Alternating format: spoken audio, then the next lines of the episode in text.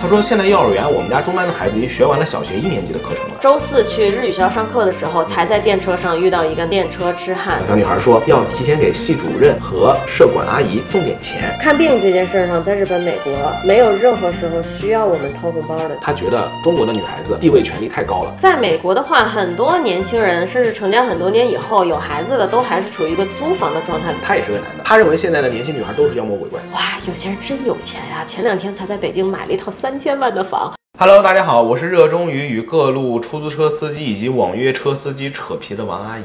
Hello，大家好，我今天是捧哏的李叔叔。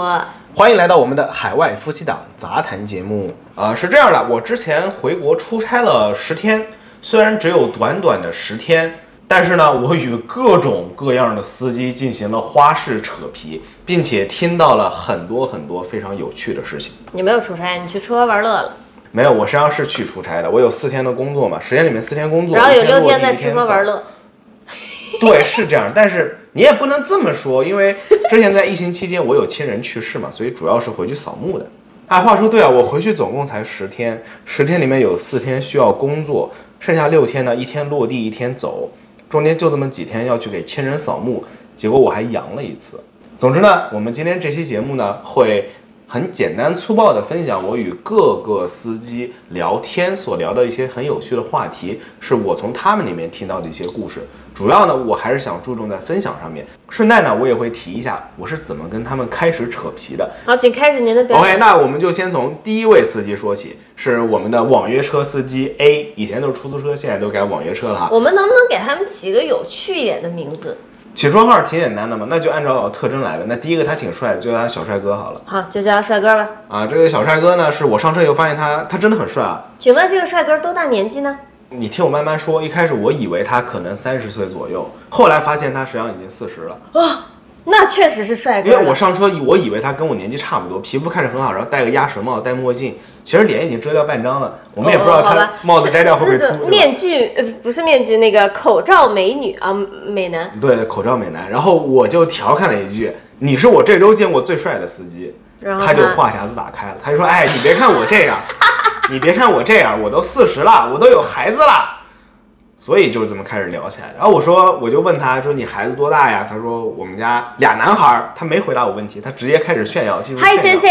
哎，你说哎，所以你有看到这位口罩美女摘下口罩的样子吗？他没戴口罩，啊，你不是说脸遮掉半张？这边是上半张戴了帽子和墨镜。好好，对没戴口罩刚才没注意听。啊，然后呢，他就开始直接进入了吹牛逼环节，也没有回答我孩子多大。他说：“哎，我们家祖坟冒青烟了。”他说：“我爸爸、我爷爷、我太爷爷三代单传，都是就一个男丁，然后到我这边生了俩儿子。”然后我就给他鼓掌，我说：“哇，真牛逼，厉害啊！那你老婆岂不是牛逼坏了？”他说：“对，就是家里供着。”我说：“那所以你们家俩啊，为什么是他老婆牛逼坏了？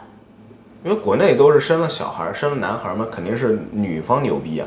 不是，这个孩子性别不是由女方决定的呀。科学上是这样，但是你也知道，大家不是这么想的。那我的，我操，我操，哎，这好奇怪呀！啊明明应该是，如果没生出男孩儿应该骂男人，生出男孩儿应该夸男人，结果现在变成了没生出男孩儿骂女人，生了男孩儿夸女人夸女人，哎，对啊，是这样的这。毫无科学可言。嗨，那以前不都这样吗？我小时候乡下，哦哦，就是生出了男孩子，觉得就是哎，妈妈真牛逼，真厉害，一上来就生个男孩儿。以前大家对这个是什么决定性别不了解，没有科学。你觉得现在了解了吗？你真逗，现在也不了解呀。就是大家只看到孩子从女人肚子里出来，所以会觉得。是的但是现在就至少大家都经过了九年义务教育吧？九年义务教育好歹是讲这个 X Y 染色体的吧？讲，但是不讲性别是由什么决定的？啊？那我是在哪儿学我没会的呢？记得我学过，你应该是在网上看的科普，也有可能你在美国学的。这难道不应该纳入九年义务教育吗？我觉得应该纳入九年义务教育东西可太多了，这个暂时还排不上号呢。啊？好吧，排着队的东西可太多了，我突然严谨起来了。怎么了？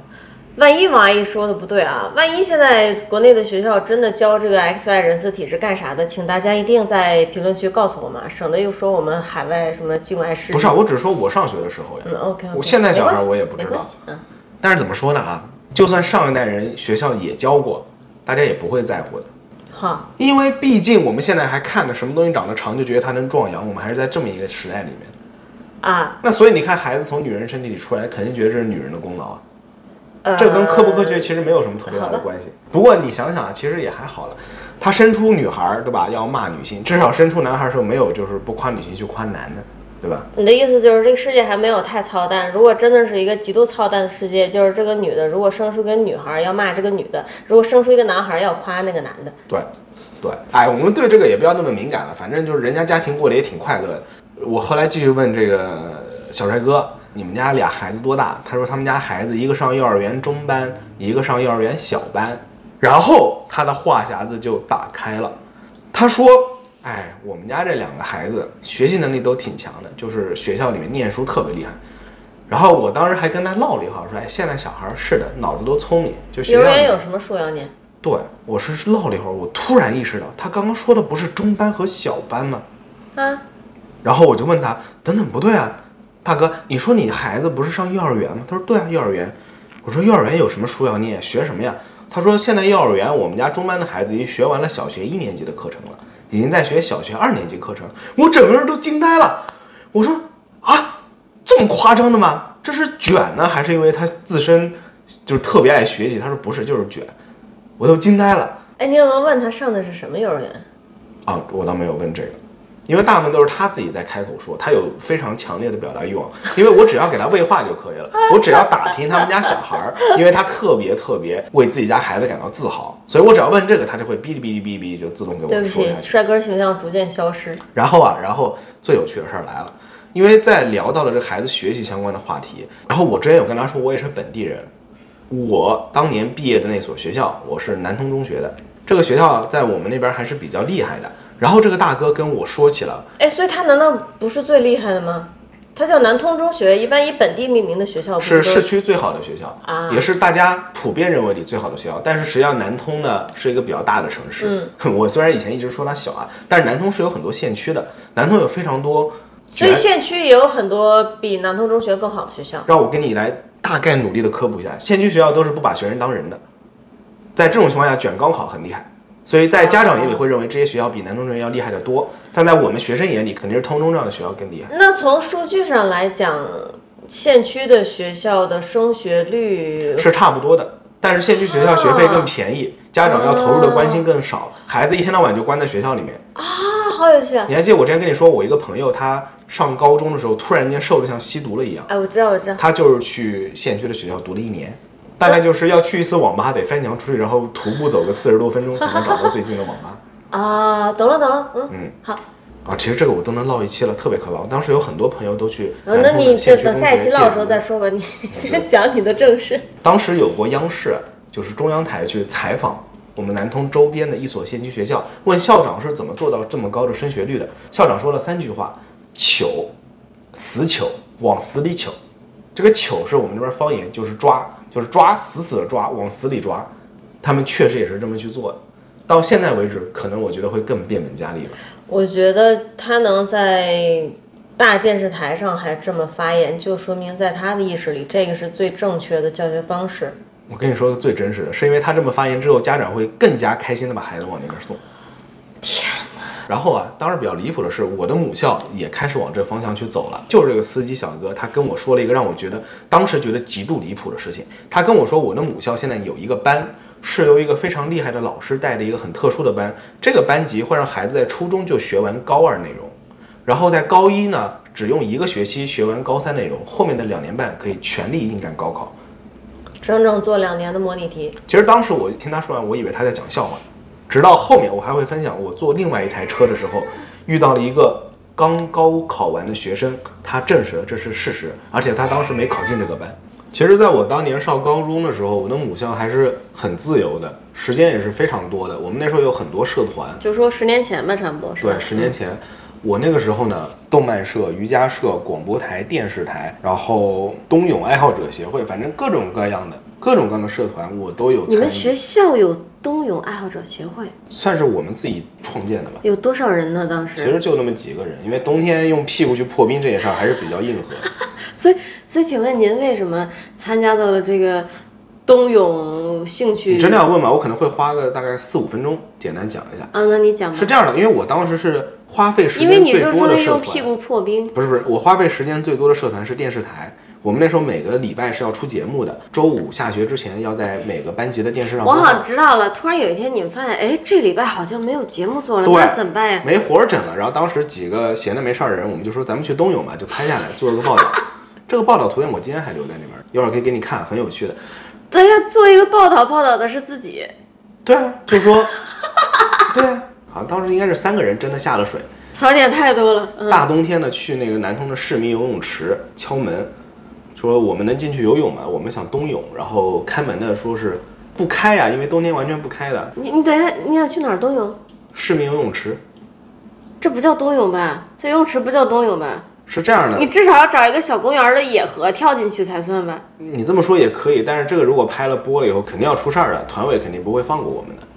这种是很危险的行为，在大冬天的上野河游泳嗯，非常危险，我们也没这个胆子去做可。是我的概念里，我在网上看到的新闻里也好啊，什么大爷好，都是这样的，硬核大爷都是直接下河游泳的。，就是找一个公园的一个什么湖啊、河啊的，然后跳下去。总之，我们当时去了游泳池，啊，然后保安槽点更多了，保安不让进，然后说交钱也不让进，因为冬天是不开的。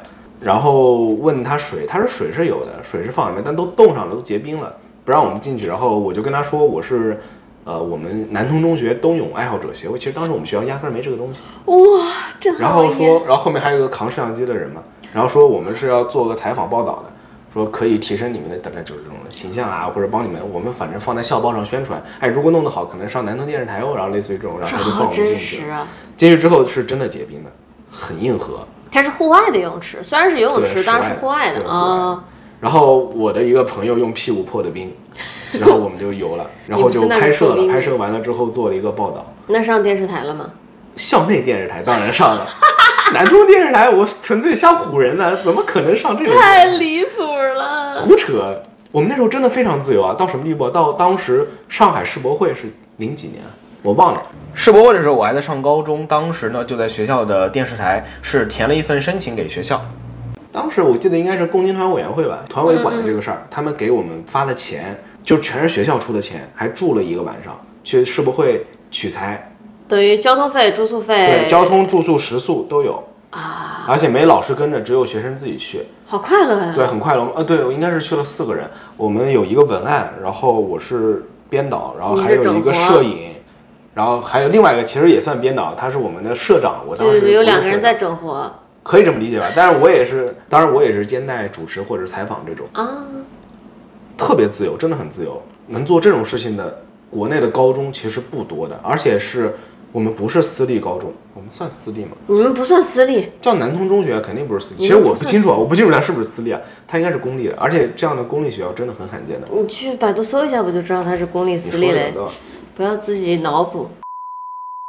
OK，查回来了，是公立。我回到刚刚那个话题哈，我实际上是有问那个小帅哥的，问他那你知道通中现在学风还是这么自由吗？他说他其实不清楚了，但是估计不可能了，他们就没听过有这么自由的学校。这个司机是本地人啊。对，南通人都是本地人。嗯然后呢，就这个事儿，就是我想到我这次回国嘛，有看到我的弟弟妹妹们。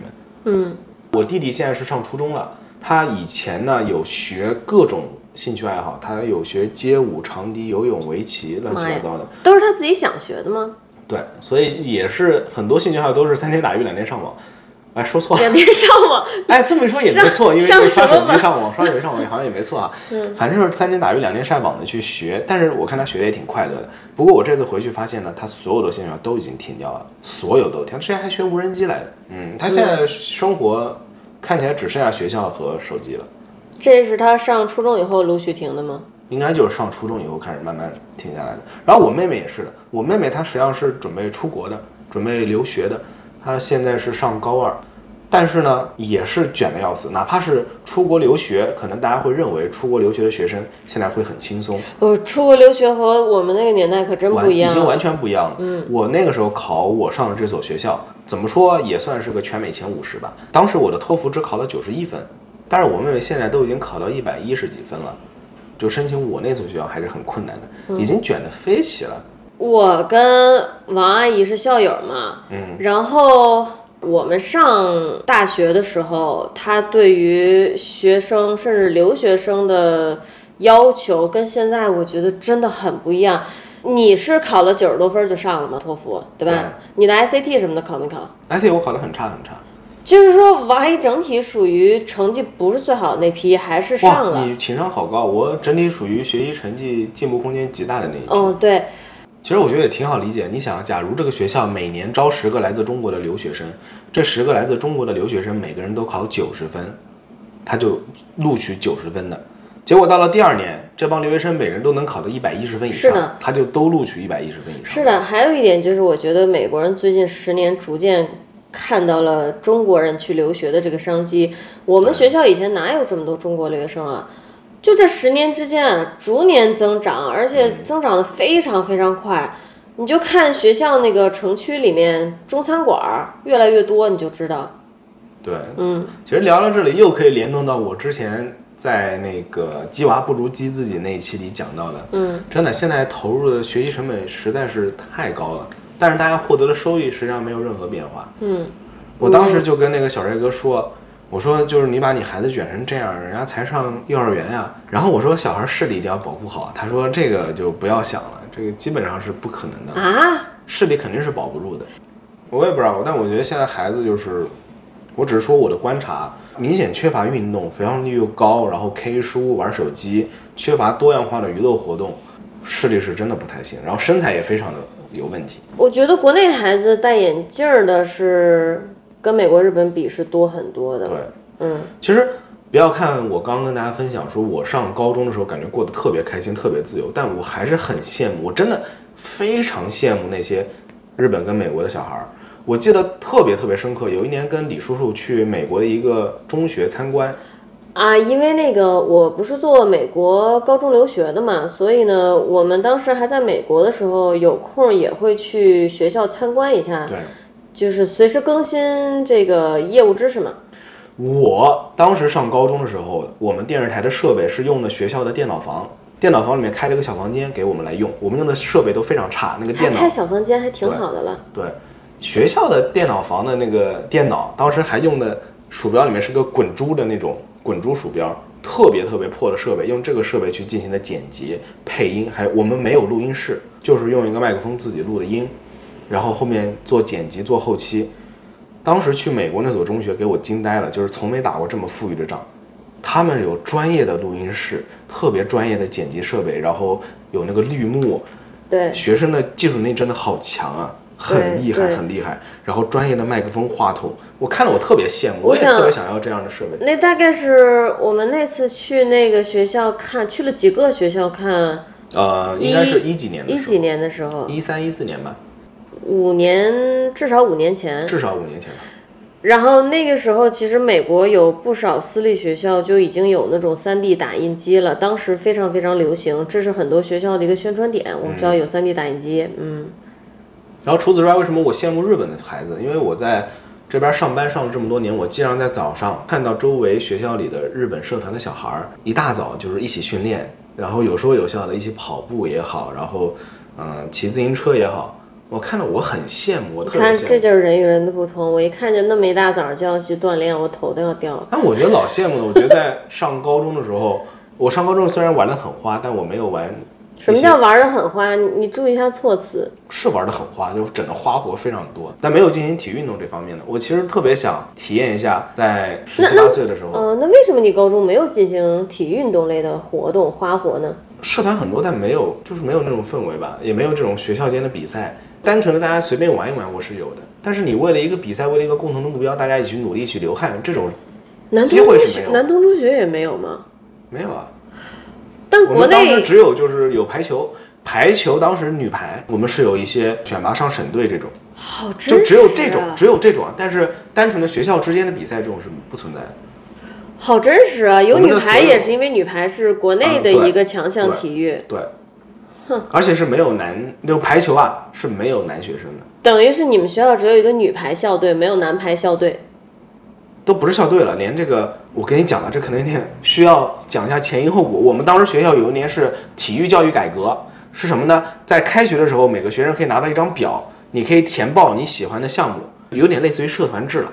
然后我们当时有自由活动体育课，在这堂体育课的时候呢，就根据你当时填报的项目，你去那个班级报道。比如说你填报了篮球，你在自由活动课你就去篮球场报道。嗯，你填报了足球就去足球场报道。嗯，是这样的。我们当时我就是填了排球，我去排球场报道，他说这边没有男学生，你进不来的。你怎么老报这种没有男性？对，然后我想报健美操，然后他也不让我去。总之，因为这个原因，因为这个原因，我成了黑户。我正儿八经说，这当时就是一个他们的制度漏洞，因为我最开始报的项目他不接受男学生，他那个表上也没写清楚，结果我就成了黑户，我任何一个班都没有我的名字，直到那一学期结束，我的所有的自由活动课我都是真自由活动的。然后呢，因为学校但这有什么影响吗？有影响，没法给分啊。啊，什么分啊？这分是影响什么的分啊？你最后不是有个红本本那个成绩报告单吗？上面体育这一项是要给分的呀。啊，这算体育对啊？，这算体育课，这是体育课，因为当年那一年是有叫什么体育课改革这种，还是改制还是什么的？可是你学校还是有正经体育课对吧？只不过在这个没有没有，你可以理解为我们把正经的体育课按班上的体育课分成了篮球类体育课、足球类体育课，能 get 得到吗？哦懂了，这我懂了。懂了按照你喜欢的项目给分掉了，懂了懂了，然后我的名字没有出现在任何一个班里，这其实挺好的，只不过对，它有这个漏洞。挺好的，对。但是最后还是给了我优，因为这是学校的责任嘛。好家伙而且我看起来也不像是个体育能得良的人。捡漏儿哎，不用凡尔赛，说正经的。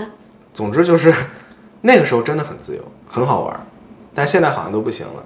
然后在那个时候，虽然有这样的体育课，但是呢，我们是没有这种比赛的。大家虽然说是，比如说篮球课、篮球课，但是也就是 A 班打 B 班，这么随便玩玩。但其实呢，我也是前几年才知道，国内其实是有像日本的那种叫什么 Inter High 一样的东西，啊呃，高校之间的体育竞技类比赛，全国性质的。哦，至少是篮球，我知道是有全国，比如说高中篮球什么联赛的。但是，所以我刚才才问你们学校怎么一个都没有参加？我记得我们当时学校呢性质不一样，它的性质属于如果这个学生在这方面真的特别突出，然后体育老师或者班主任会直接把他推荐进。啊，对，国内一直是这样的，是这样的国内一直是这普样的。通学生呢，就真的是把它当做一个普通运动去做，就不会像日本学校那种这么认真的去对待每一场比赛，这么认真的去训练，这是没有的。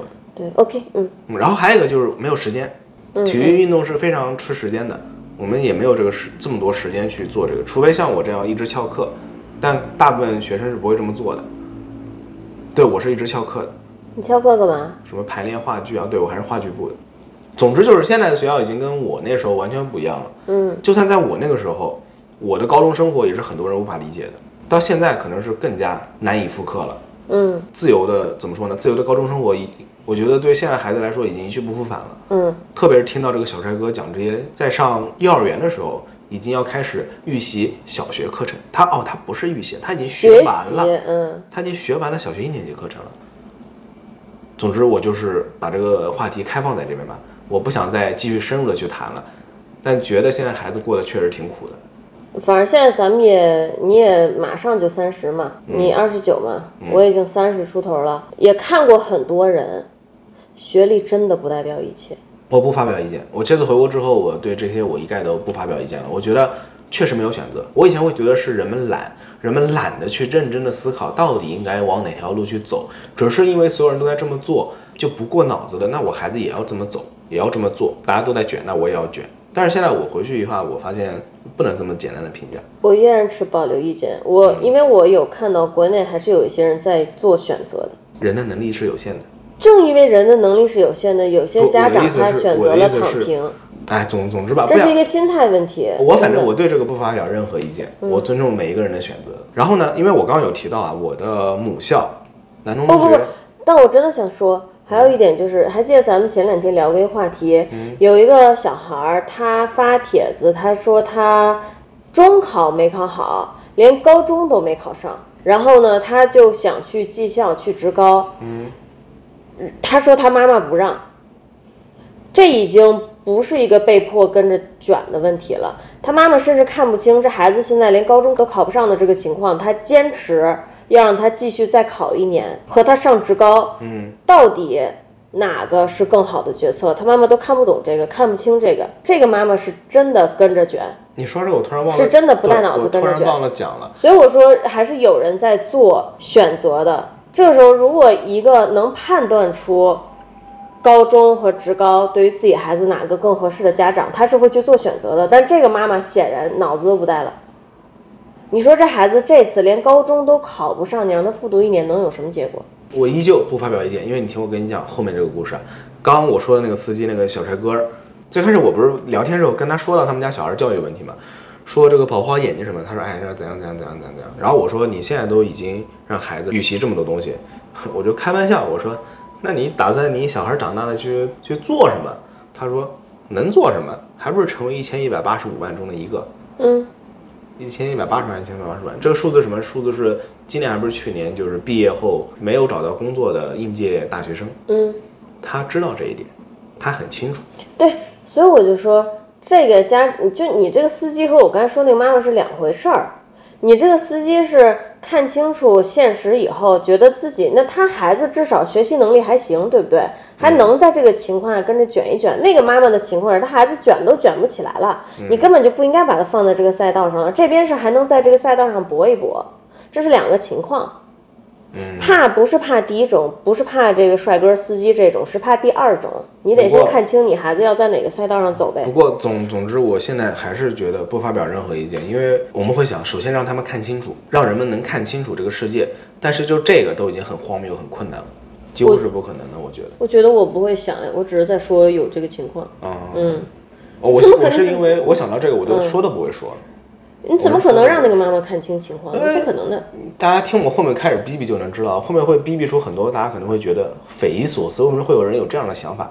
就反而觉得像你刚说那个妈妈，她很正常，啊，是吗？好吧，看不清楚是很正常的一件事情。总之啊，我们回到主题，好吧？刚刚不是说到我的高中开了一个新班级嘛？我最开始觉得是这个小帅哥在跟我胡扯淡，我觉得听起来实在太离谱了。初中学完高中课程，高中三年全拿来准备高考，在我眼里有点太天方夜谭了。直到离开国内的时候，那天我叫了一辆顺风车，顺风车呢有拼车的人，我坐在前排，后座坐了一对母女。这对母女呢，那个女孩是刚刚高考完的。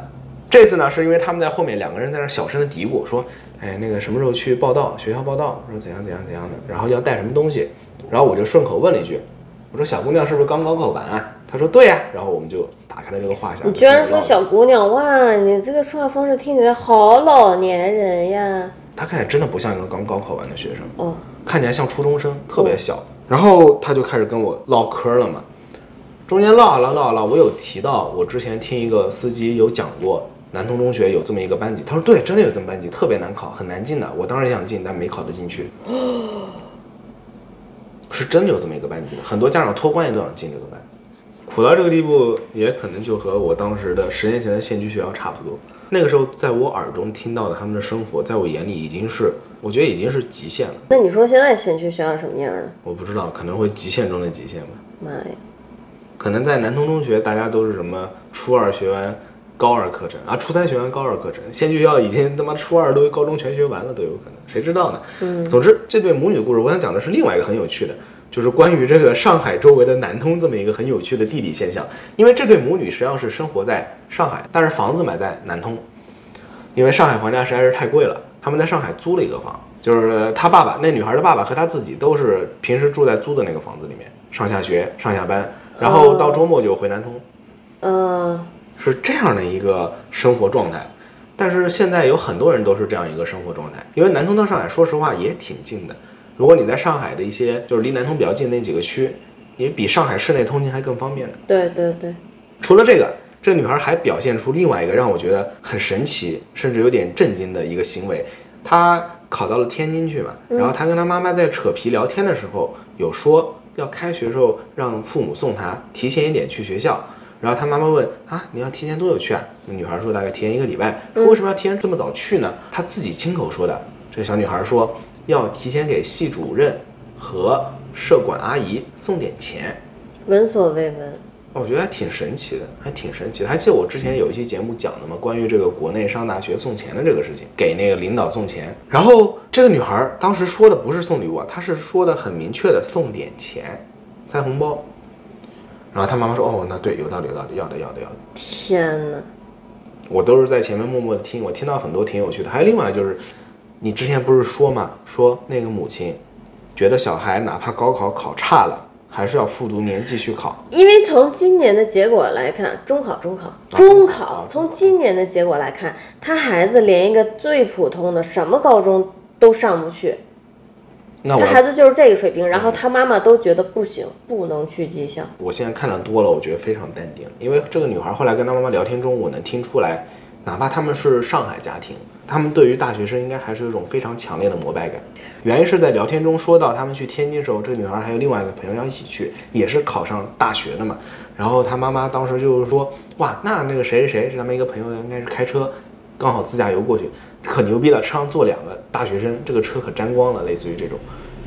然后他们后来聊天过程中也有说到很多关于大学生这个身份，是我自己也觉得大学生很牛逼，我觉得研究生很牛逼，博士生很牛逼，我是会这样想。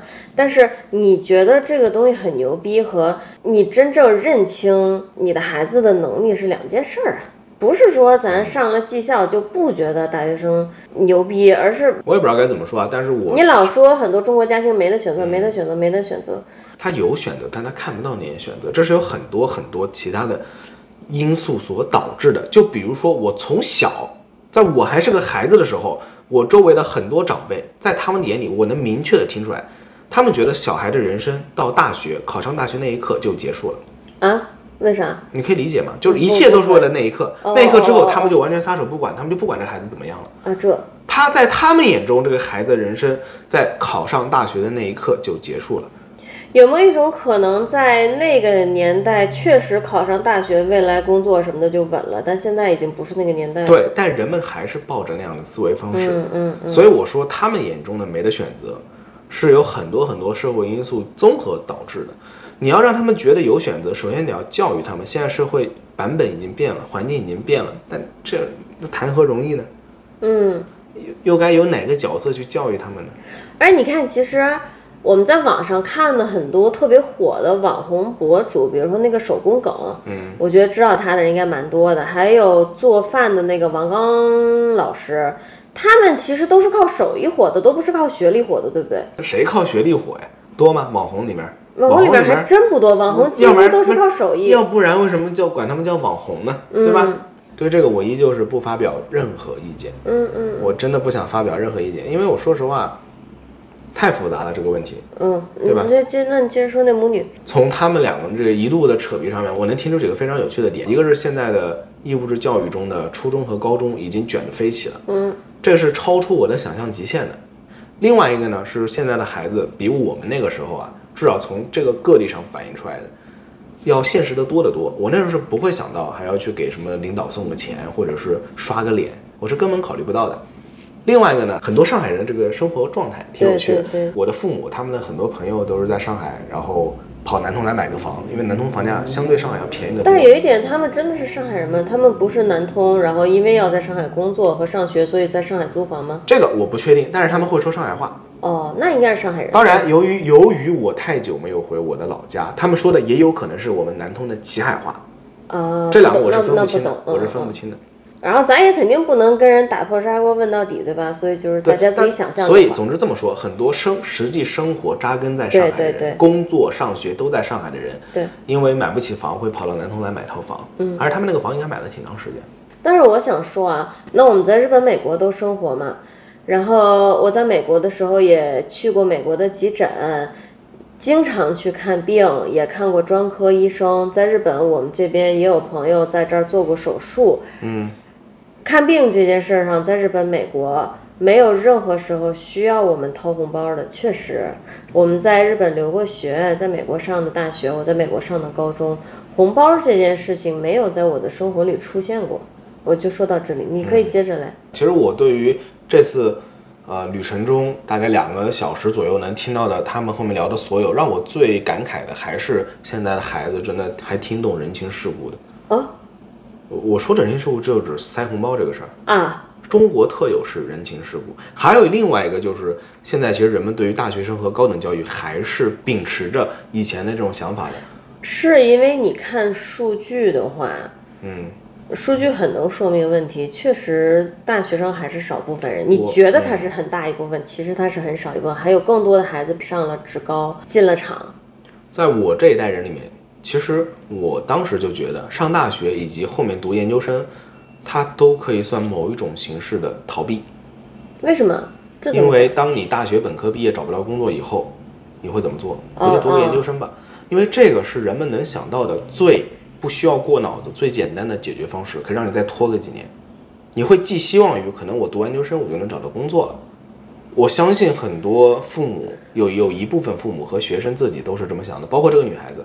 这女孩子在车上她有说过，她有展露出她对于未来的憧憬，她觉得她考上了大学，她未来生活就稳了。她妈妈也是这么想的。哦，祝福她呗。哎，天津是个好地方，人又快乐，煎饼果子又好吃对，吃。所以我其实我当时我就说嘛，我觉得人们对于这个大学生和高等教育呢观念其实没有什么特别大变化的。因为我觉得可能实际情况就是和以前没有什么变化。但是社会环境变了，以前大家觉得大学生很厉害，是因为首先你要读到那里，基本可能后来就稳了，所以大家都会觉得，哎，大学生是一个很好的东西。现在是你读到大学生也不是很稳，但大家还是觉得大学生是一个很好的东西。现在已经不能说不是很稳了。而且大家越觉得大学生是一个好东西，还是削尖了脑袋往里扎。真正读到大学那些孩子出来就更加不稳，因为大学生越来越多，竞争越来越激烈。对，所以我说这是个社会问题嘛，因为实际上我们缺的是各种各样的工作岗位。不是非得有大学文凭才能去做的岗位。对，嗯，聊教育聊的人都要自闭了，我们来聊一聊下一个网约车司机，这是一个比较搞笑也比较离谱的故事。说实话，我觉得他真的很离谱。我上车的时候是下午嘛，然后天热的要死，我一上车第一句话就是：“哎呦，这鬼天气怎么这么热呀？”我只说这一句话，他立刻话匣子就嘣打开了，我们给他起个代号吧。就叫他愤青哥吧。啊，这个愤青哥呢，立刻话匣子就嘣打开了。他说什么呢？他说就是这鬼天气这么热，都是他妈那帮那帮傻逼日本人和美国人。好，给他鼓掌，说得好。我我都没有问为什么，他就自己说起来了。他说了好多，带着比较重的那个口音。其实他就是在抱怨，他对生活有超多的不满。但其实他的目的性很明确，他是真的认为这个天气热就是因为日本和美国。嗯，对，但他还是在抱怨。如果一个没有那么多想抱怨的人，他哪怕心里这么想，他可能也没必要跟一个乘客没完没了的说。我是这个意思。我真的非常非常想在节目中跟大家说清楚他的脑回路，但是我的逻辑思考能力确实是不够强。我有一直在追问他到底是为什么，他说了很多，大概能提到什么境外势力呀、资本呀。然后美国什么投放，他认为美国在中国投放一些什么东西，然后坏了，那你当时应该赶紧下车。你说老哥，我在你这车上可能让你这车升温了，我还是走吧。你听我说完，反正就挺诡异的。他后面还提到了什么呢？提到了现在的九九六都是美国人的阴谋。他还给我推荐了几个抖音频道，是在下车结账的时候，他给我看了几个频道，让我去关注，然后我就说好好，我记下。但是因为我没有安装抖音，所以我没法关注。我其实还挺好奇，他看的都是什么？呃，你在某书上应该也能找到相同的频道，你可以改天试试。可以试试，但是觉得算了，有种逻辑被强奸的感觉。然后呢？那路程真的太短了，因为就是其实让我走过去只要十几分钟，但实在是太热，所以我叫了个车。如果这个路程再长一点，我可能可以更加深入的探究这个老哥的脑回路。啊，那你简单讲一讲。简单讲一讲，就就简单讲我也讲不来啊。首先，美国会在中国投放各种各样的化学物品来改变我国的气候。那它的目的是什么呢？我不知道，你不要在意这些细节，我也不知道。就是包括我也我甚至不知道他是怎么从天气太热这个跑题跑到九九六的。然后然后境外势力、境外资本在中国制造人为的九九六，嗯，甚至到现在就是加班加成这样。他当时是真的就是气得拍大腿，他说：“现在你看这些小伙子加班加到什么样子了都。”每天顶个黑眼圈，哎呀，中国人身体都被他们搞垮了。除此之外，还有关于日本的，他都没有提日本核废水这个事情，可能还不知道吧。他没有等哪天他知道了再说。对他没有提起这个，但他反正就认为这个所有跟美国有关的境外资本，日本都有参与在里面。对，毕竟美国是日本的嗯亲爹爸爸嘛，爸爸亲爹啊。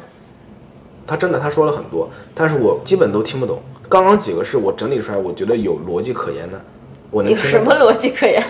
就是他他自己的逻辑还是能自洽的。我别的我是真听不懂，但是路程实在是太短了，我真的挺想继续深究下去。我真的很想切开他的大脑，看看他到底是怎么想。他生活中真的应该有很多不满，然后他没有办法去自己消化掉这些不满，然后他又得给这些不圆满找一个理由。那找什么理由呢？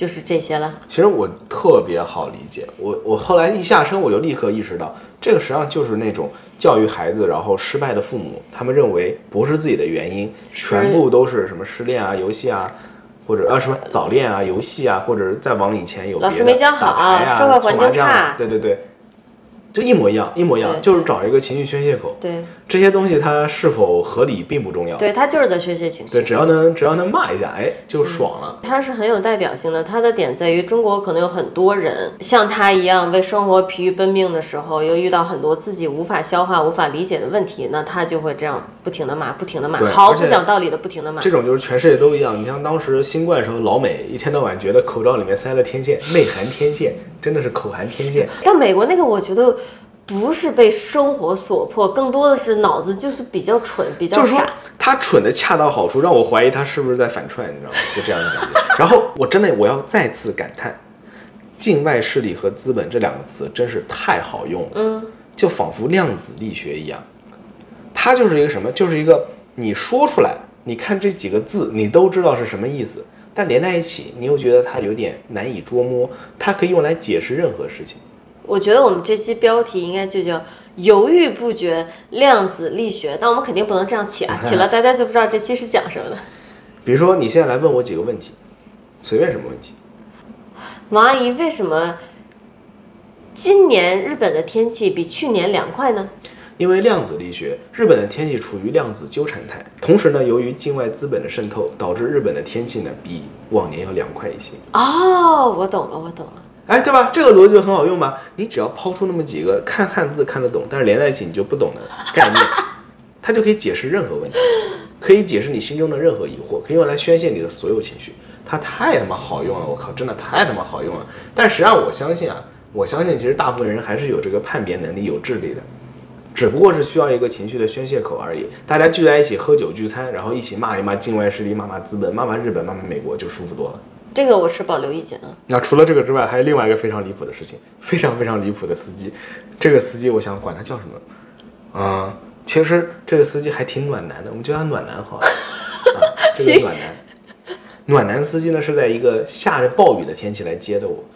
我一上车就发现我的副驾驶位置啊，那个水杯座上放着一杯奶茶。哦，所以我当时一开门，我以为我上错车了。我问他，请问是那个滴滴的网约车？他说对，是的。然后我收伞上车，我说我就调侃他嘛，我说怎么有杯奶茶？难道是给我准备？他说对，你拿去喝吧。我说我靠，怎么这么好？从来没见过就是网约车上还放杯奶茶的司机。你能不要这么自来熟吗？然后他就跟我说嘛，他说他本来是要去外面摆摊卖奶茶，哦自己做的，但是因为突然下雨了，就收了摊。哎，那你喝了吗？我没喝，我没喝，切我就说了句，我说可惜了，可惜我是个男孩子。啊！要是是个可爱的女孩子，说不定你们还能展开一点浪漫的雨你不。问人家结没结婚咋的，你就张嘴就来？对，张嘴就来。然后他的回答就很微妙了，他说：“我是看到了乘客信息，知道你是男的，我才放在这儿的。如果你是个女的，我可不敢放一杯奶茶在这边。哎，那我一会儿也要讲我打车的事情，你先说。”然后我说：“为什么呀？”他说：“你知道多少人被讹钱吗？这要是他喝了之后，他随便回去说点什么事儿，然后讹你个几千怎样的，你只能掏，只能掏这个钱。”然后就开始了，就是我国男女对立那一套，真的是日经老生常谈。不过他提供另外一种也是让我觉得挺新颖的视角。他和他的朋友们就这个圈子开网约车这个圈子都很害怕女乘客，一般都不愿意去接女乘客。他说可能是年纪大一点的男司机可能还好。那他到底有没有真正遇到过一些什么麻烦？他说他的朋友遇到过，但是他嗯自己其实从来没遇到过。他会避开女性乘客，特别是年轻的女性乘客。挺好的，你知道女的也想避开男司机。，对，是的，他说就是中老年司机可能不在乎，没有意识到现在男女对立有多严重，但是年轻的男性都是躲着女孩走的，害怕被讹钱，这么听感觉更难搞了呢，感觉更糟糕了。所以从最普通的司机这里听到的，我觉得是最能代表普通民生的。因为之前网上有很多人反映说，火车的那种卧铺包厢，一个里面四张床，嗯。然后它是一个封闭的空间，你真的会能遇到那种买完票以后发现只有我自己一个女生，其他三个都是男的的情况。嗯，这个换成我，我也会觉得蛮可怕的。而且其实我早几年，这也是十年前了，有一次从北京坐火车去上海，好像就是这个情况，就我一个女生在火车上层那个卧铺，剩下三个全是男的，当然什么事儿都没发生，人三个人也都很 OK，甚至没有很脏，没有说脚臭的那种，我比较 lucky。但我那一晚上还是非常紧张，这是铺垫啊。那我想说什么呢？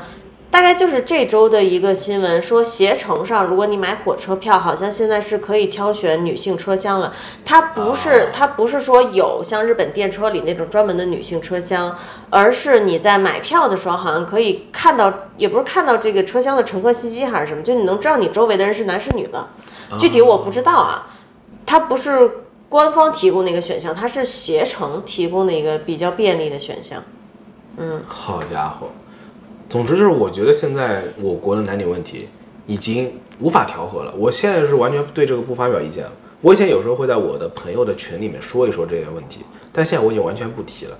我现在是真的是放弃了，我觉得他是不可能解决，因为后来这个暖男小哥他问了我别的问题，让我觉得很离谱。嗯，他。说完这个事情之后，给我讲了几个他朋友被讹，你想听吗？就是他的其他司机朋友被讹是吧？他眼中的被讹是类似于什么呢？类似于上车之后，由于任何原因起了争执之后，你就可能被讹钱。他只要说你性骚扰，你就会被讹钱。嗯，就比如说你没有绕路，但是他这个乘客硬认为你绕了路，你可能就会被告性骚扰，会向平台投诉，你就会被讹钱，或者甚至是他是真的有，就是说司机车上不是会准备矿泉水嘛？然后给那个乘客矿泉水这种，然后结果他喝了之后，他说他感觉有问题，觉得你这个水里面下了东西，然后他就告你。那讹他钱的是男是女呢？都是女孩子，就是这个原因。所以他说，如果乘客是不是我是个年轻女孩子，大妈他觉得都 OK，都很安全。但如果是年轻女孩子，她肯定不会把那个奶茶就放在那边，他肯定就收起来。他后面还有好多，他是做了准备拿去卖的。你首先得讲事实。他是道听途说，对不对？听他朋友说的，他朋友说的这个内容有几分真？我们不知道，因为，哼，听众朋友们，我周四去日语学校上课的时候，才在电车上遇到一个男的，他在做。电车痴汉，对，他站在一个女孩子后面，那个他前面还把视频给录下来。对，那个女孩子自己其实是不知道自己在被人性骚扰的。当然，这个男的站在这个女孩子后面，就是他的裤子明显是有规律的在动的。当时是早高峰，车厢内人非常多，我确实觉得可能只有我一个人那个角度能看到。就是从女性的视角来看，我总是在看到这种东西。所以当你说那个司机的事情的时候，我总要走一下脑子。我是因为我是知道性骚扰是真实存在的，所以当一个男的他完全把自己摆在受害者的位置上，说女乘客去讹他，好像百分之百是女乘客的责任的时候，我脑子里肯定要过一下。但是我最近有开始比以前更多的站在男性角度去思考一些问题，比如说以前我看待国内这种拐卖妇女到贫困地区给人家做老婆的事情，我基本上一提就要炸的，我觉得这是非常非常离谱的。我觉得女性是百分之百的受害者。但是呢，我经常和家里一个男性长辈聊天儿，他也给我讲一些他亲身经历的事情。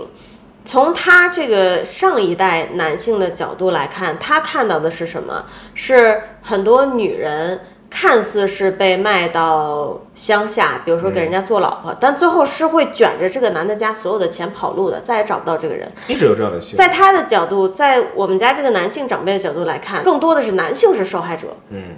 然后其实我由于是一直是看关于女性受害的新闻，我其实以前是接触不到关于男性被卷款、被害的这一类新闻的。这个就是我后面要说的内容了。所以就是说我并不否定，我最后说一句哈，我并不否定你刚才说的那个司机以及他的同事遇到的，就等于是女性乘客找事儿这些是完全是虚假的，但我也不会认为它是完全真实的。我永远会去质疑他。反正现在这个社会中，操蛋的男性和操蛋女性全都存在，我觉得他们都差不多。只不过现在互联网呢，会把所有操蛋女性的事迹集中性的推给那些男性群体，对，然后会把操蛋男性集中性的推给女性群体。就在我写大纲准备这期节目的时候，我进了我的男性朋友的群，我翻了翻他们最近发的各种离谱新闻帖子，我就随便给大家念几个。比如一个女人女孩子脚踏两条船被发现之后，她发帖建议。继续三个人的性生活互不干涉。如果这两个男的不愿意，让他们两个去决斗，死伤自负，签个保证书。赢者拥有拥有这个女孩子本身。有大病，你不用评论，你就听就完了。反正就这种新闻，我们每天都能刷到四五个。他们会在群里疯狂发这种，这种就是把所有新闻都聚在一起，然后发在群里面。对，是有这种傻逼女人，世界这么大，国家这么大呢，咱们十四亿人呢，嗯，当这些东西全被聚集在一起，那可不就认为所有女人都是神经病了，对不对？嗯，我继续念，还有别的，什么各种各样的，呃，跟黑人谈恋爱的，对，在男性群里面，你能看到最多的就是漂亮女孩子嫁了黑人，然后结果黑人自己回非洲了，然后女孩子就是怀孕带个小孩，开始在网上哭诉我怎么办，这种帖子很多很多。除了这种，还有什么？还有各种乱七八糟的评论，比如说，在一个女子出轨的视频底下，然后刷了条弹幕评论：“女人的天性自由不应该被婚姻所束缚。”当然还有别的各种各样的，比如说性工作者嫁人的时候收取超高额彩礼，新闻段特别多。性工作者嫁人收取超高彩礼，这有什么问题吗？就是他不应该，因为他已经脏了。你可以列这种段子嘛？就是白天跟这个女孩子相亲，然后他要二十万彩礼，晚上发现他一晚上只收费六百，就这种段子啊啊啊啊！有很多甚至是事实，就很诡异，是新闻报道的。如果我们不去看中央台，去看各种地方台的节目，能看到很多诡异的新闻。基本上这些帖子都是截的这些新闻的图片。还有一个女孩子发帖，她告诉她的姐妹们。她眼中的婚姻观，她认为她的男朋友不应该存彩礼钱。她就是她跟她男朋友谈恋爱，她男朋友在一直存彩礼钱，他们过得还挺拮据的。她觉得她男朋友不应该存彩礼钱，应该把存彩礼的钱给她花掉。然后呢，他们谈结婚的时候，她的男朋友就会因为掏不出彩礼，然后她就可以把他给甩了，然后再去找另外一个存了彩礼钱的男的结婚。这种段子每天我都能刷到四五个。但是你要知道，我们看完也会觉得一笑而过，觉得 OK 没毛病。但他们会当真？大部分人都会当真，这也是为什么现在国内的这种厌男和厌女已经慢慢的成为一种社交货币了。什么意思呢？大家手机会存很多对立性别的段子，如果我是男的，我会存很多傻逼女性的段子。我进了一个新群，大家都在发这个东西，我也发一个。哎，你看这是我昨天看的，哈哈哦，我们就破冰了，我们就认识了，我们就熟了，在一起骂骂女人。哦，我前女友也是这样，怎样怎样怎样。哎，这种笑死。女性群体我也进过，我们玩那个游戏不是女孩子特别多吗？什么游戏？狒狒啊。我进了很多野群，最终幻想十四那个网游。总之呢，就是我会进很多野群，然后因为我们那玩那游戏 FF 十四女孩特别多，嗯，我是一直发现他们就是将厌男当做一种社交货币在使用的，嗯，群里冷清的时候，或者有新人进来的时候，随便发两个段子，先骂骂男的，哎，就熟络起来了。还不如发点猫猫狗狗的，为什么要骂男人？哎呀，因为全是女性嘛，大家是共享同一种价值观的。我的意思是你发一点东西骂男人也好，骂女人也好，它是一上来传递的就是一种很负面的情绪。你如果发点可爱的猫猫狗狗，哎，这群一下就快乐起来了。是的，但是做自媒体人都知道，所有的负面情绪更能引起人的共鸣。嗯，其实到我这次回国，我发现这个现象之后，我已经不抱任何希望。我曾经很多很好的朋友，大家现在已经厌女厌到已经丧心病狂了，就完全不想结婚，极度厌女。然后呢，我的曾经的很多几乎所有女性朋友也厌男厌到丧心病狂。大家都是这样，我也老厌男的，因为世界就是这样的。对，世界就是这样。我只能说，我的情绪上是厌男的，我的理性上应该是不厌男的吧。所以我现在对这个我已经 OK 了，无所谓了，就这样吧。我现在有点厌女又厌男，实话说，我今天才看见一个傻逼女的，是在国内听音乐剧的时候有一个傻逼女的。如果大家关注音乐剧这个圈子，可能会知道这件事儿，因为她闹得还挺大的，就是她在里面。不让录像的时段，他举个手机录，然后还理直气壮的，还多次发帖啊，解释他的行为，然后哎，总之就是就是一个傻逼女人。哎，你看我从来不会代入，我从来不会觉得说，哎，好像有一个男的骂女的时候，我就觉得你凭什么骂所有的女的？我不是，我就是这女的傻逼，我也会跟着骂。你知道为什么我们刚谈恋爱的时候，我对这个反应会非常激烈吗？你就老代入，我不理解你。因为我周围没有遇到过奇葩男性。我不知道他们是存在的，然后你又一直给我看这种帖子，想要告诉我他们是普遍存在的，我就会觉得很诡异，我会觉得我被冒犯到。有没有一种可能是因为你不知道有一些行为是奇葩男性行为？你在认识我之前的这么长时间里，你和他们都是这样做的，这个行为可能本身在我看来已经是冒犯女性的，但因为你们不觉得，所以你认为你周围没有奇葩男性。没有，因为你给我看的帖子，我是看这个行为，我的脑子很单线程，我就看你给我看发帖子这个行为不存在，我没见到过呀，为什么会有这种呢？是这样的，你可以 get 到的，嗯。不过现在我已经放弃了，我已经放弃了。我现在我的自我认知已经不是一个男性了，哪怕我知道背后的逻辑，因为由于我的脑子单线程，所以他说男性，我还是会联想到自己，所以我现在的自我认知已经不是男性了，我的自我认知是王阿姨。所以，除非我看到个帖子说，哎，这帮傻逼，王阿姨都是傻逼，我才会，我才会上来急。他骂男性跟我已经没关系了。王阿姨都是傻逼，你他妈吃屎！吧！对其实我刚刚暖男还有最后一个没说完的，嗯，这个故事最离谱的，关于这个暖男司机，这哥们儿他最后跟我说了一个很诡异的话题，他跟我说到，他觉得中国的女孩子地位权力太高了。他后来听说我是从日本回国出差，他问我美国和日本的女的地位和权力肯定不会有咱们这么高吧？我要笑死了，对吧？我也要笑死了。这个朴实的问题背后隐藏的是，在广泛的大众群体中非常夸张的对于对方性别的一种假想和对立，对，极度夸张的飘在天上都不下地看一眼。对，嗯，所以我觉得我国男女问题已经烂透了。其实我之前不是有说我想出期节目聊一聊我眼中的平权问题吗？别别出了，没法聊，我也。觉得不要出了，真的没法聊，问题已经无法解决了。我觉得确实是无解的。我回国吧，也是经常打车，因为咱国内打车真的很便宜。那王阿姨讲的刚才这些内容，如果说她代表的是南通地区的司机的话，那我讲的就是代表北京地区的司机。但是北京地区的司机很多都不是北京人，你一听他口音就知道。其实南通也是的，很多网约车司机，除了我刚刚说的那个小帅哥，哦他是一听就是本地人，其他的其实都是有点外地口音的。嗯，但我觉得这个没有什么影响啊。嗯，是不是本地人他也都在南通或者北京这个地方，其实应该是待了很多年，所以嗯对多少算半个本地人了。这这个不重要啊。我其实回国一个月打车正经跟人搭话的就。一次是一个北京本地的，我估计二三十岁的小年轻儿吧，一个男生，一张嘴就是你就知道他是北京人，老北京。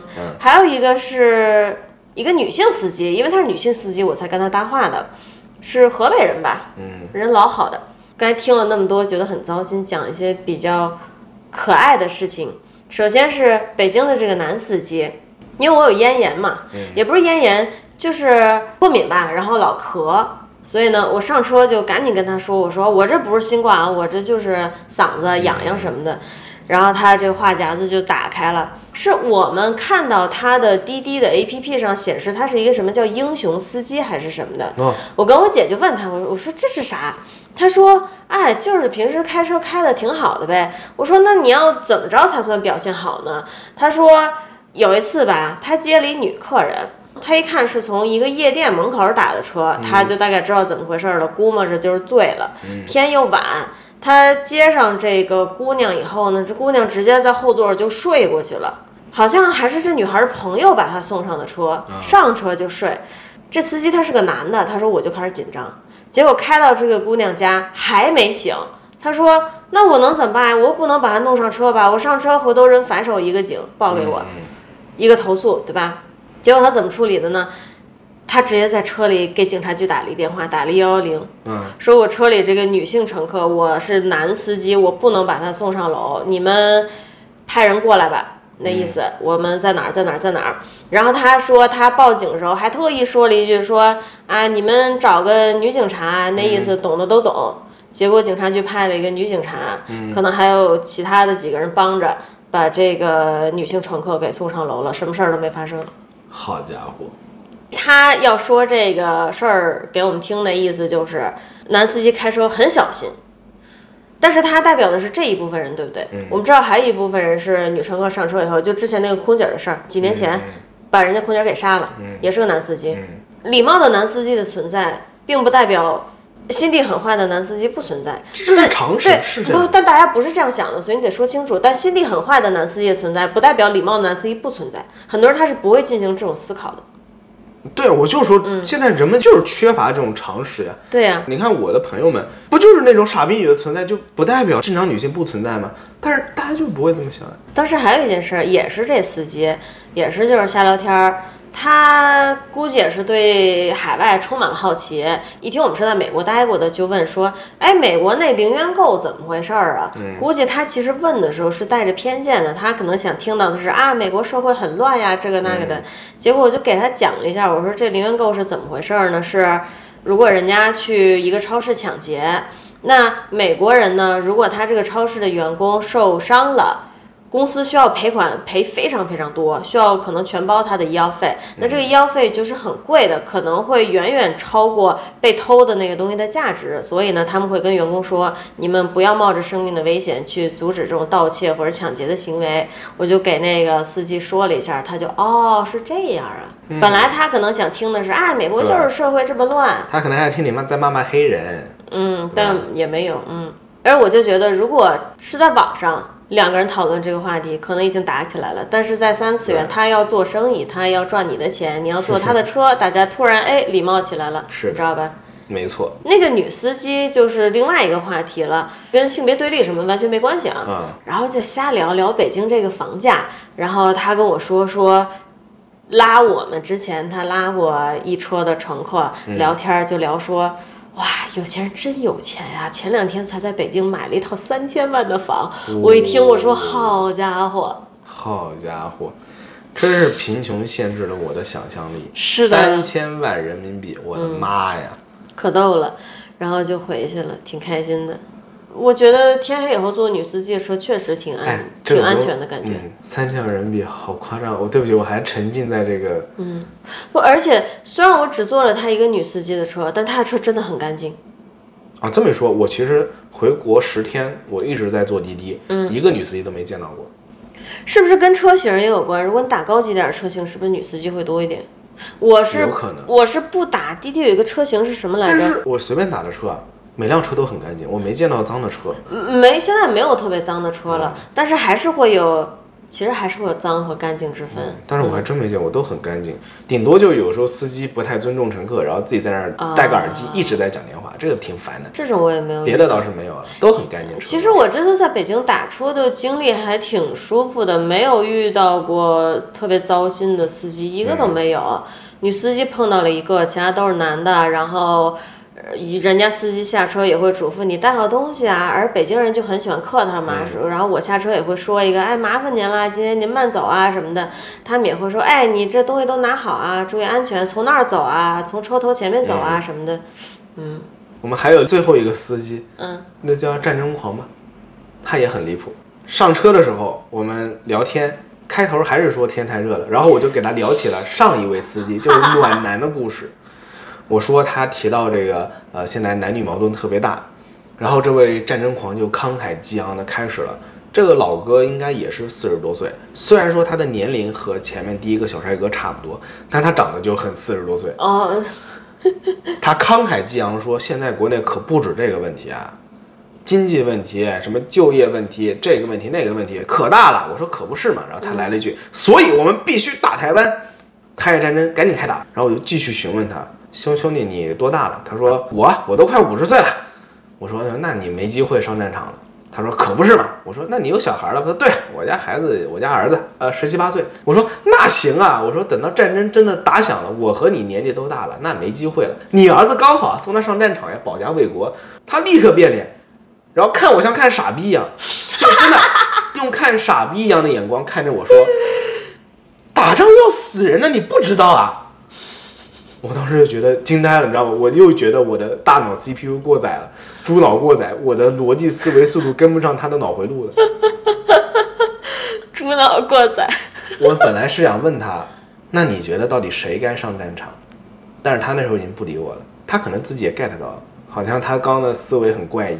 我说那也对啊，你孩子对吧？大好青春那不行，上去送死可不好。但咱俩年纪都大了，真开真开打了，我也快四十岁了，你都要奔着六十岁去了。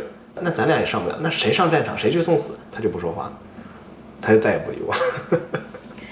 其实我觉得，你何必问他呢？你在这一时把他问明白了，他脑子里突然哎，好像有那么一分钟转过这个弯来了。之后他的生活还是该怎么样怎么样？你平时干嘛嘴欠我呢？哦，因为好玩啊。我也是因为好玩呀，我就想看他有什么反应。这让我想到之前那个，因为我觉得我对其他人还是挺宽容的，我只是觉得你好玩。你他妈，我不会在日常生活中到处去为难别人。你这人真的是。然后就是关于这个战争狂老哥最有趣的部分啊，刚才那还不是最有趣的吗？因为我刚才呢是把这个话题快进了，但前面我们是有聊很长一段时间关于这个国内的社会压力的，他提到了很多。社会经济矛盾。就是你打他脸之前都还能好好对对对聊天儿。为什么我把这个故事放在最后？因为我觉得他聊到那些东西可以总结我们今天聊过几乎所有。为什么呢？首先，他聊到了性别对立。嗯，朴素的说，他也是个男的。他认为现在的年轻女孩都是妖魔鬼怪，他也天天刷抖音，抖音也天天给他推各种奇怪的段子。笑死！但是他说那些话，没有人比他更妖魔鬼怪。对，是的，他反正就觉得现在女孩子全都喜欢就是嫁黑人，然后他妈的家里带个黑娃，然后老公们就跑了，类似于这种。他跟我说好多这种故事。然后因为他小孩十七八岁嘛，也是个男孩儿，所以他觉得为什么性别对立问题大？因为他觉得他儿子已经找不到正常的对象了，他觉得他儿子已经找不到一个正常的媳妇。哎呦，有你这样的爹，你儿子能找到什么对象？这是第一个性别对立。第二个经济压力，他说中国人现在经济压力特别大。他的朴素的解释就是房价太贵了，他孩子就算毕业了，就算找到了对象，也买不起房，买不起房就结不起婚。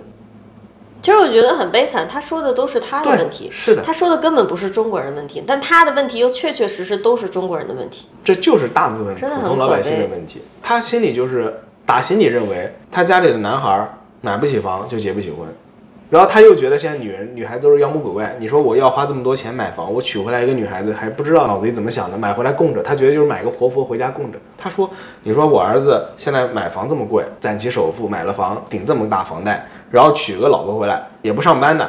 在家里就带个孩子，还不愿意做家务，什么都不愿意干，家里真的像活佛供在那边，还要花钱供他出去玩儿。是啊那还结什么婚？是啊，那还不是你们男人啊，张嘴就是生不出男孩儿，你女人就是屎，生得出男孩儿就把你供起来，谁在供女人呀？对，所以这个问题已经无法解决了，就无法解决已，经无法解决，因为大家都看得很。片面。然后就业压力，他当时说的老好玩了，他说我这个车我也不想开了，把这个网约车继续开在那边，等我儿子毕业了以后，他就继承我这个车，他继续开网约车去，这老哥好悲惨呀！很真实。他觉得找不到工作，他一边发泄，一边把他家里所有的问题都给你对端盘儿摆出来。对，因为我们一上车聊的是关于社会压力的问题，他就把什么都给我说，我只要给他递个话就可以了。所以就是，可怜之人必有可恨之处，可恨之人必有可怜之处。说到底就是一个可怜天下父母心，他干所有事儿都是为他小孩儿，就是他也说不出来这些所谓的社会矛盾后面到底有多复杂的他就是觉得单纯的这些矛盾最后压在他小孩儿身上，他孩子很难找工作，没法谈恋爱，结不起婚，就这么简单。能怎么办？还是怪美国，都是美国的错。哎，对，然后这时候，哎，对吧？一转起来，矛盾就来了。然后这时候就应该换到前面说那位愤青哥登场了，他开始喷一通，一切就解决了。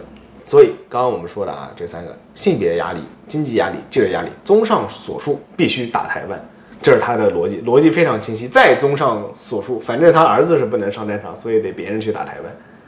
但是家家都有儿子，家家儿子都是宝贝疙瘩，对，是的。谁打？所以他后来就不说话了，就像看傻逼一样的眼神看着我。对啊，最终上战场的也都是男人呀，是不是？对，没有人觉得女人应该上战场，女人有资格上战场吗？哎呀，女人要来大姨妈的，来大姨妈进这种宗庙都是玷污祖宗的牌位，女人什么都做不了。你也别哎，说了，以后我们也少谈这个性别问题吧，无解的，真的是无解的，实越谈越郁闷。你但我我的性格，我是一个遇到事情，只要他有个解决方法，我立刻就是气儿，我就会顺过来的一个人。但如果我想不到任何的解决方法，我就会堵在里面，我会憋得很难受的。性别对立确实很难讲，但是刚才他说的一点啊，说可能没钱让儿子买房啊，可能付首付都费劲啊，这些。那在美国的话，很多年轻人甚至成家很多年以后有孩子的，都还是处于一个租房的状态。为什么他可以这么淡定的租房的原因是，你看一下国内的租房市场，你再看一下美国的租房市场，美国租房市场。百分之八九十都是非常非常正规的，它是有正规的管理公司的，包括日本也是。你租这个房，你签一年就是一年。之前我们好像在哪期其实就说过，而且在你这一年租房合同快到期之前，挺长时间，提前两三个月吧，至少。他小区的管理公司会跟你说，你要不要下一年再继续续租，他不会在不通知你的情况下把你房子租出去的。这不是根本问题。但这是一方面啊这，所以在这个情况下，至少大家可以安心的选择我短期内租房。我在没钱买房的时候，我短期内租房。但国内是，哪怕你想短期租房，你都存在一个什么问题？你像我有一个朋友，前两天才刚被迫搬家，他租房租挺好的，嗯结果房东回来跟他说说啊，我们这房子想自己用了，你搬走吧。嗯，我告诉你什么是真正的根本问题啊！你有没有看过那种网上的街头采访，在二三线城市，当然北上广深除外，嗯，我都看过。首先我讲二三线城市，二三线城市的所有街头采访，没有一个女孩子会同意嫁给一个没房的男孩子，大家都是不会啊？为什么？他连房子都没有。但是如果在北上广深可能不一样，也有过这样的采访。在上海我看过很多女孩子感觉很潮、很先进的，她们会觉得无所谓。因我我跟你结婚的时候不就没房吗？对，但这个老哥他真正的困扰都来自于这个。我觉得我说的才是问题的根本。为什么女孩子不肯跟没房的男的结婚？是因为如果他们真的选择租房，他这个住房是不稳定的，所以他不跟没有房的男的结婚。我觉得我说的是根本。我保留意见，我持保留。我我相信很少有人如果我跟你在国内结婚，我也不会要一个没房的男的。你是一个逻辑非常清晰、会想事情想得很清楚的人，但大部分人是不会考虑这些的。为什么男的要房要车？难道要车是真的因为上下班什么乱七八糟的？当然不是了。但我说的可能也很片面。我你的这个适用于北上广深经济发达地区。不不不，我想说的是，国内现在有没有稳定的租房资源，真的是非常有保障的那种。像外国一样，你能稳定的签一年，且一年结束，你还能知道我下一年想续还能续。我不知道，我就想知道这个，因为我大概十年前在国内工作的时候，我有去通过自如，当时自如很火嘛，我有通过它租过房。但实话说，它给我的感觉也是很不稳定的，很不规范的。虽然它是一个大公司，嗯，国内是结婚必须要有一套新房、婚房，我完全可以理解，我不要跟父母一起住。为什么我跟你结婚，我还要跟你父不是母一起住？老房子不可以住吗？父母可以搬走啊。啊，老房子可以啊，那可以啊。但是大家可能不是这么想的呀。嗯，一定要有一套新房。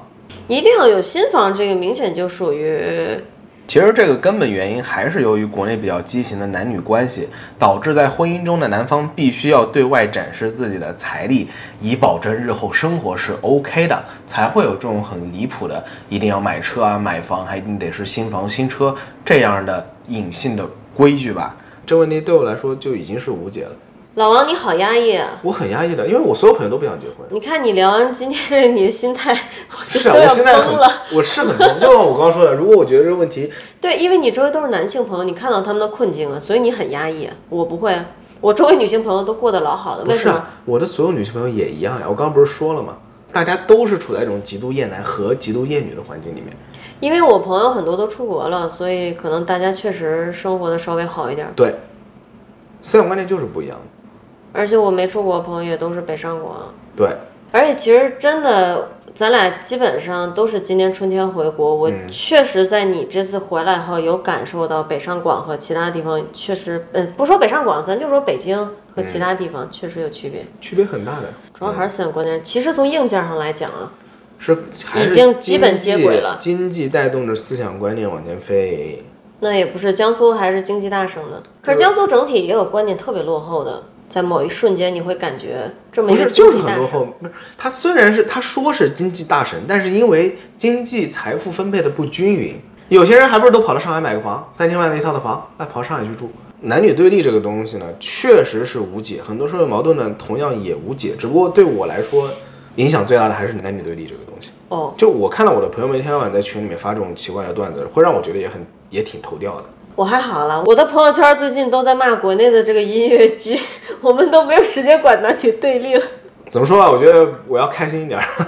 今天这个话题其实开不是在讲男女对立，它其实讲的就是你通过跟网约车司机聊天，你看看看。本来只是想分享一件比较蠢逼的事儿的、比较有趣的事情的。但因为其实你跟他们聊完，发现他们的关注点也都在男女对立，就说明他现在真的是一个很严重的问题。那所以我总结一下，我跟王阿姨前两天才把宫崎骏那个最新的电影看了，中文翻译好像叫《你想过怎样的人生》还是什么，是吧？嗯看完以后我也挺有感触的。我看网上很多人说看不懂这个电影，但其实，哎，我在看前半部分的时候，我也在想，我就我就觉得坏了，今天这电影我看不懂了。但看到后半部分，发现它的主题其实挺明显的。它这个电影其实很简单的传达了，世界就是很操蛋，你想要怎么生活，你可以带着恨意，带着恶意。去面对你周围的这个不友善的世界，嗯，但你总要生活，总要活下去，活到一百岁再入土。你也可以带着更多的善意去接纳周围的这个不怎么友善的世界。嗯，我觉得也可以用它来做今天的结尾，就世界现在就这个样子，但它其中无疑还是有好的部分的，比如说这个网约车，这个暖男司机，他虽然也有诸多的抱怨，但他也会给自己的乘客准备奶茶。对，而且我能相信，如果他真的接到一个女乘客，他会是大家眼中认为的最有礼貌的那种男司机，因为他慌的要死，嗯，他怕的要死。虽然他的出发点让我觉得很诡异。对，就是世界已经这样了，你想要怎么生活？其实我这次回国啊，除了这几个网约车司机，我还遇到非常多很有趣的事情啊。比如说是我还报了一次警，撞破了一次网络诈骗集会，我还在好多场合被当成是外国人对待。同时呢，我还见识到了现在后疫情时代，疫情刚结束的时候的这个浦东国际机场是真的挺夸张的，人都没有，有很多很多还有可以聊的事情。那因为今天咱们时间也差不多了，我们的主题也是网约车司机，所以呢，在后面的几期节目中，如果咱们有机会，我会给大家分享一下我这次回国的其他感想。好，我们未来再开王阿姨回国历险记四五六期，请大家关注我们的频道。感谢大家的收听，咱们下期再见。你的台词，哎，其实啊，别忘了点赞、订阅、关注、转发咱们的节目。我也不知道回国才十天，我怎么能逼逼这么多？因为你话多。好，我们可以，结束了，咱们下期再见，拜拜。拜拜。